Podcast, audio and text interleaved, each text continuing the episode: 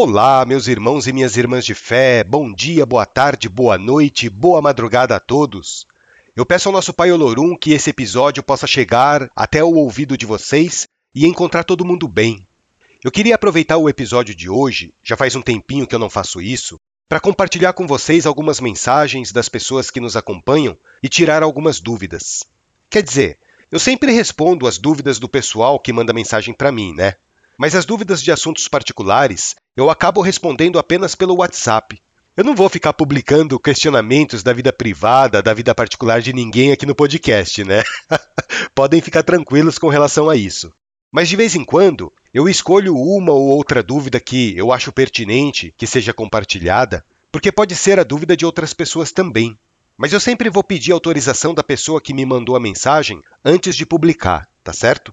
Para quem não me conhece, meu nome é Evandro Tanaka, eu sou médium bandista, e nesse podcast a gente fala sobre umbanda, espiritualidade, mediunidade e também sobre as poesias do Pai Antônio.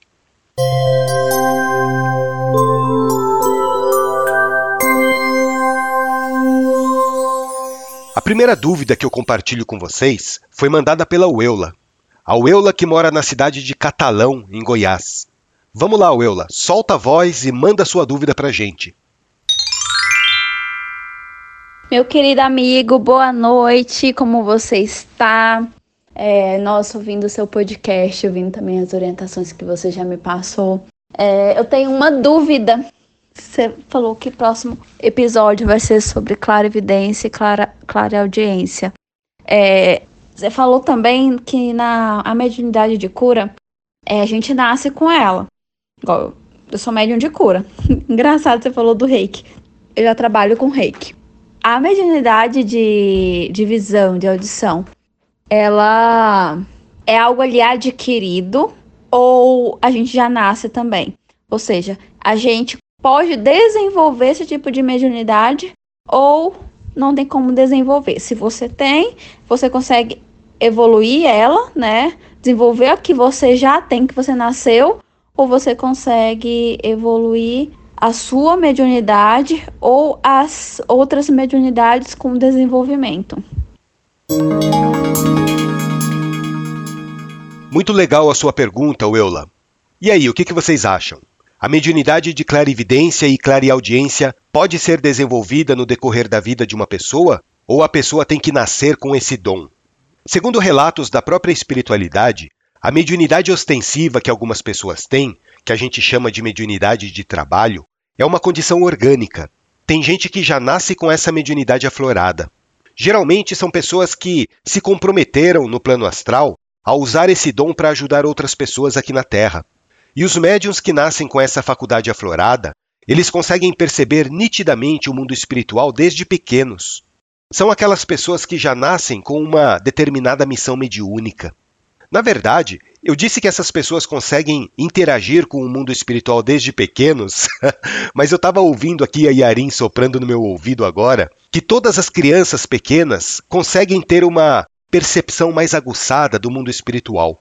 Porque quando a criança ainda é pequena, o espírito dela ainda não está totalmente acoplado no corpo físico, né? E por essa razão, a criança tem uma percepção muito maior do plano astral. A partir do momento que a criança vai crescendo e o espírito dela vai acoplando no corpo físico, essa mediunidade vai se fechando naturalmente. E na maioria dos casos, a mediunidade se fecha totalmente após os sete anos de idade. Só que, em algumas pessoas que possuem um compromisso mediúnico, essa mediunidade permanece aberta. Mesmo o espírito da pessoa tendo se encaixado perfeitamente no corpo físico, ela vai continuar tendo um contato mais intenso com o mundo invisível. Essas pessoas são aquelas que vão possuir uma mediunidade ostensiva ao longo da vida. Então, Eula, o primeiro ponto. A pessoa nasce com esse dom de ver e ouvir espíritos? Sim. Na maioria dos casos, é uma condição orgânica pré-estabelecida pela equipe espiritual que cuida da evolução daquela pessoa. Mas pode acontecer uma segunda hipótese.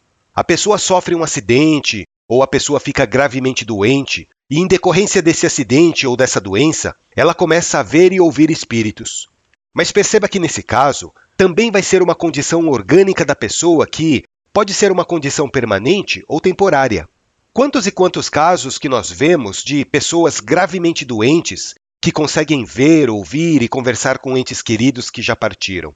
A literatura espírita está cheia desses exemplos. E para esses tipos de pessoas, pode acontecer duas situações. Ou a mediunidade vai se fechar naturalmente depois de algum tempo, ou ela vai permanecer aberta. Isso também vai depender muito da programação kármica que aquela pessoa tinha para passar aqui na Terra.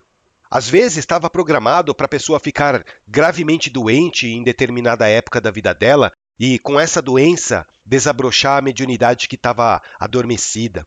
Pode ser que isso aconteça, né? Mas também pode acontecer uma outra situação. Por exemplo, se a pessoa usar drogas muito fortes durante um período prolongado da vida, pode acontecer dessas drogas destruírem a tela búdica daquela pessoa. Lembra que eu já falei sobre a tela búdica há muitos episódios atrás? Se vocês não sabem o que é a tela búdica, ouçam o episódio 20, que lá eu falo um pouco melhor sobre ela. Mas voltando para o nosso assunto. Quando a pessoa abre a mediunidade dela por meio de drogas, destruindo a tela búdica, na maioria das vezes, essa pessoa fica extremamente perturbada, porque ela vai ver o que de pior existe no plano astral. Ela vai desequilibrar a mente, ela vai desequilibrar as emoções e ela vai diminuir muito a vibração espiritual dela, dando espaço para que espíritos tão viciados quanto ela se aproveitem da situação. Definitivamente, não vale a pena abrir a mediunidade por meio das drogas. Muitas pessoas acabam enlouquecendo com isso, porque elas não estão preparadas, né? Elas não vão estar preparadas para enxergar a realidade do baixo astral. E por fim, existe uma outra maneira de você desenvolver a sua clarividência e a sua clareaudiência, que é por meio da sua elevação moral e da sua elevação espiritual. Nesse caso, a sua tela búdica vai se tornar naturalmente mais fina. Mas ela não vai se destruir como acontece quando as pessoas utilizam drogas. Quando você lapida o teu espírito, a tua tela búdica se torna menos opaca, ela se torna mais transparente, dando condições para que você veja e ouça o mundo espiritual com mais naturalidade. E nesse caso, a sua recompensa vai ser muito grande, porque você vai estar tá em contato direto com espíritos elevados. Afinal de contas, você desenvolveu a sua mediunidade pelo seu próprio esforço, pelo seu autoaprimoramento, pela sua reforma íntima. Só que assim, eu digo uma coisa: esse processo de purificação do próprio espírito não acontece numa única vida. É necessário várias e várias encarnações para que isso aconteça, para que o seu espírito elevado possa adquirir condições de transformar o seu corpo físico. Nós precisamos de várias encarnações para deixarmos a nossa tela búdica um pouco mais transparente, vocês entendem? Então, não vai pensando, ah, se eu me tornar uma pessoa boazinha nessa vida, eu vou conseguir enxergar e ouvir os meus mentores espirituais. Não é assim que funciona, tá? Com certeza você vai conseguir sentir a presença deles muito mais atuantes na sua vida, mas não necessariamente você vai conseguir ver e enxergar os espíritos que te acompanham. Como eu disse para vocês, esse é um processo que demora muitas vidas. Então, Respondendo à segunda parte da pergunta, não. A pessoa que não tem essa predisposição orgânica de enxergar espíritos, dificilmente ela vai conseguir desenvolver isso ao longo de uma única vida. Mas as pessoas que já nasceram com essa faculdade mediúnica, aí sim elas vão conseguir aprimorar cada vez mais esse dom de enxergar e ouvir espíritos. Tá certo, Eula? Muito obrigado pelo seu contato, por você acompanhar o nosso podcast. Eu gostei muito da sua pergunta e Qualquer outra dúvida que você tenha a respeito de espiritualidade e mediunidade, pode entrar em contato comigo, tá bom? E agora vamos passar para uma outra pergunta?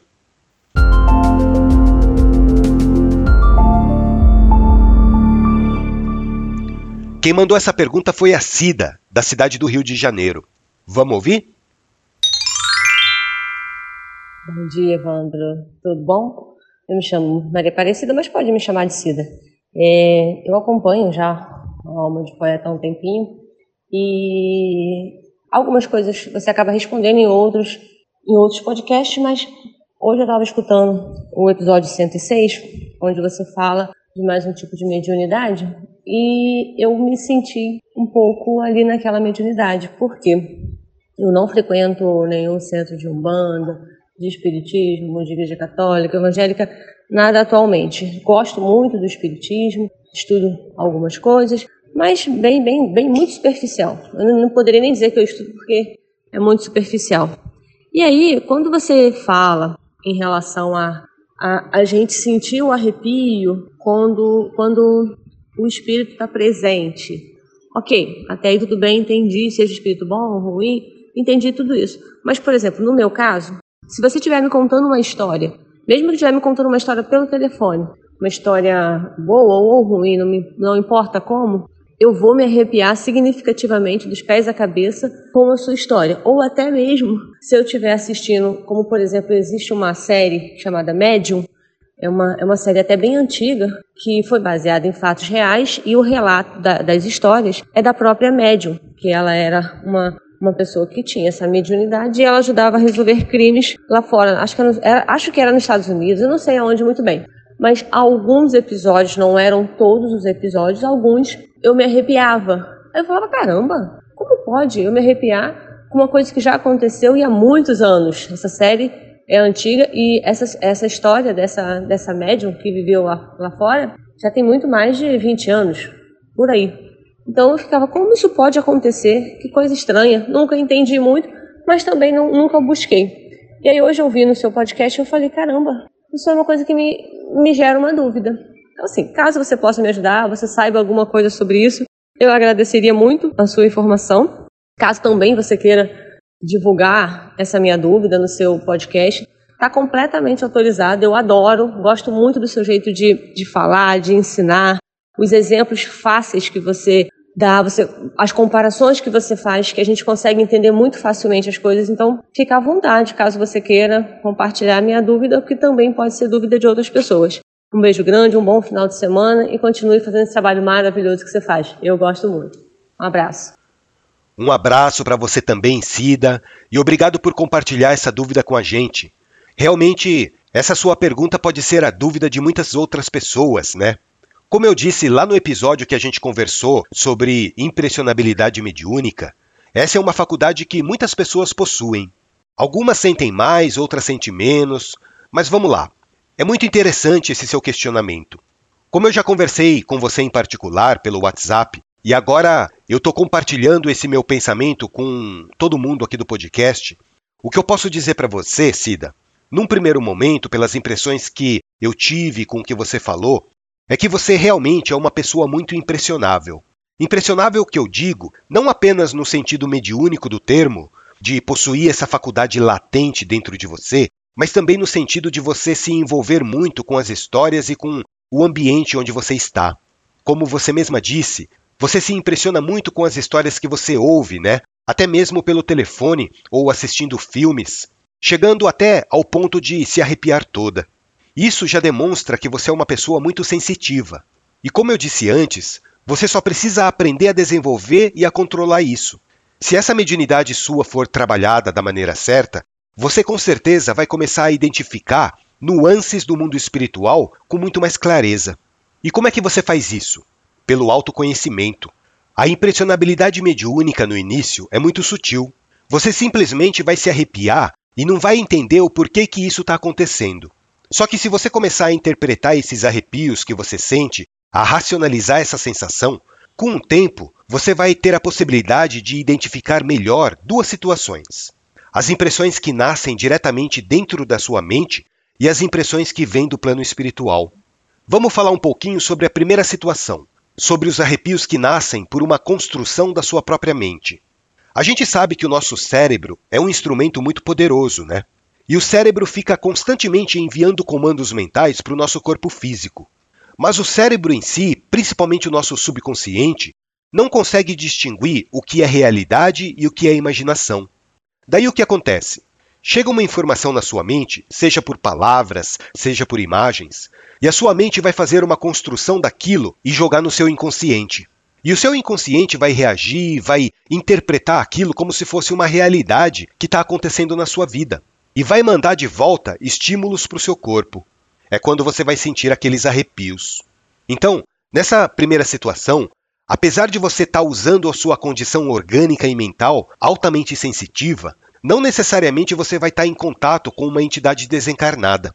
O arrepio que você sente nesse caso vai ser apenas um reflexo da sua construção mental. Você entende? Por outro lado, existem outros estímulos que não são originados na sua mente. É o que a gente chama de estímulos externos. Por exemplo, às vezes você está estudando, ou você está trabalhando, ou você está fazendo, sei lá, uma caminhada, e nesses momentos você está com um pensamento totalmente alheio a qualquer coisa que possa te impressionar. E mesmo assim, você sente aquele arrepio. Perceba que nesse caso, não houve uma construção mental sua, né? O estímulo simplesmente aconteceu. Você sentiu aquele arrepio do nada. E esse é um caso típico de mediunidade impressionável. E quando acontece isso, muito provavelmente você sentiu a vibração ou de uma entidade desencarnada ou simplesmente você captou uma determinada energia que estava no ambiente. Mas assim, essa impressionabilidade interna ou externa, no início é muito difícil de identificar, viu, Cida? Até porque, muitas vezes, elas vão estar relacionadas. Às vezes a gente passa por determinadas situações que agem como uma espécie de gatilho para despertar essa sensibilidade que você já carrega. E nas pessoas muito impressionáveis, o medo e o susto podem agir como um gatilho para que amplifique ainda mais essa sensibilidade. Eu conheci uma pessoa, quando eu era adolescente, que adorava assistir filmes de terror. Ela tinha verdadeira paixão por filmes de terror. Só que, ao mesmo tempo, ela morria de medo de assistir esses filmes, porque sempre que ela assistia, ela começava a ver vultos andando pela casa. Ela pensava que esses vultos era coisa da imaginação dela só que essas sombras que ela identificava andando pela casa tinha vontade própria. Eram vultos que não se submetiam ao controle da imaginação e do pensamento dela. Mas enfim, o que eu quero dizer para você é o seguinte: essa pessoa tinha um determinado grau de mediunidade que aflorava muito quando ela sentia medo. O medo era um catalisador que amplificava aquela habilidade que ela já possuía. Lógico que, no caso dela, não era uma sensibilidade impressionável como é a sua. No caso dela, era uma sensibilidade clarividente, mas o princípio é o mesmo, tá? Então, quando você se impressiona muito com uma história ou com uma cena, dependendo da sua sensibilidade, você realmente consegue captar de uma maneira muito mais intensa as impressões do mundo espiritual. Mas vamos simplificar isso para ficar mais fácil de entender? Resumindo o que eu disse até aqui, o arrepio que você sente pode ser um fator interno ou um fator externo. Se for um fator interno, muito provavelmente esse arrepio é consequência de uma construção da sua mente. Se for um fator externo, esse arrepio vai estar relacionado com uma manifestação espiritual. Mas em qualquer uma dessas duas situações, existe a necessidade de você ter uma condição orgânica favorável para que o fenômeno aconteça. Geralmente, quem tem essa facilidade de se impressionar com estímulos internos também tem uma facilidade maior de desenvolver a impressionabilidade mediúnica. Você sabia? Vamos fazer uma comparação dessa impressionabilidade mediúnica com uma coisa mais palpável do nosso dia a dia para a gente poder entender melhor. Vamos comparar esses arrepios que a gente sente com a sexualidade. Eu sei que esse é um exemplo meio nada a ver, né? Mas é uma maneira que eu encontrei de tentar explicar isso para você. Imagina o seguinte: uma pessoa pode ficar excitada sexualmente de duas maneiras. Ela pode se excitar pela própria imaginação no caso, isso seria um estímulo interno dela, ou seja, a própria mente da pessoa é que enviaria comandos para o corpo dela para produzir aquele estado de excitação. Ou então, a pessoa pode ficar excitada com o toque ou com a carícia de uma outra pessoa. Daí, nesse caso, o estímulo seria externo. Vai ser um toque externo que vai despertar nela aquele comando no seu corpo. Você está percebendo que, das duas maneiras, a pessoa vai ficar excitada? Porque o corpo dela tem essa capacidade de excitação natural, né? É uma condição orgânica da pessoa. A única coisa que vai diferenciar é que, às vezes, o estímulo é interno, a própria pessoa que produz esse estímulo através da imaginação, e às vezes o estímulo é externo, provocado por uma outra pessoa. Com a mediunidade impressionável é a mesma coisa. Você só precisa aprender a identificar quando o estímulo está vindo de um espírito desencarnado e quando o estímulo está vindo da sua própria mente. E para isso você tem que prestar muita atenção nesses gatilhos que eu te falei. Se teve um gatilho mental que fez disparar o arrepio em você, como é o caso das histórias que você ouve ou dos filmes que você assiste, então muito provavelmente a origem desse estímulo está dentro da sua mente. Nesse exemplo doido que eu fiz da sexualidade, é como se fosse uma autoexcitação, sabe? Mas se do nada você está tranquila na sua casa, no seu trabalho, fazendo seus afazeres diários, e você sente um arrepio sem qualquer gatilho emocional, Daí, muito provavelmente, esse é um estímulo externo que está sendo provocado por uma outra consciência. No exemplo da sexualidade, é como se alguém estivesse excitando os teus sentidos. Porque você nem estava pensando nisso, né? O espírito se aproxima de você e você sente a presença da entidade por meio do arrepio. E é lógico, isso de você não saber se o arrepio foi provocado pela sua mente ou por alguma outra manifestação espiritual, você só vai conseguir identificar com o tempo, com muita prática, com muita reflexão. Bom, eu acho que já falei demais por hoje. Eu espero que eu tenha conseguido esclarecer um pouquinho a dúvida de vocês.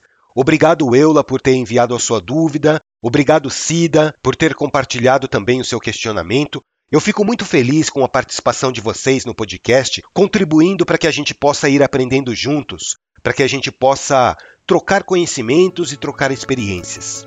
E se vocês gostaram do episódio de hoje, não deixem de ouvir os outros episódios do Alma de Poeta. Acompanhem a gente pelas plataformas de áudio. Você pode ouvir o podcast pelo Deezer, Amazon Music, Spotify, Google Podcast, Apple Podcast, YouTube e também acessando diretamente nosso site almadepoeta.com.br. Entrem lá, mandem uma mensagem para mim, compartilhem as suas dúvidas, as suas experiências, mandem sugestões eu fico muito feliz com a participação de vocês. Um grande abraço a todos, que o nosso Pai Oxalá os abençoe e até o nosso próximo encontro.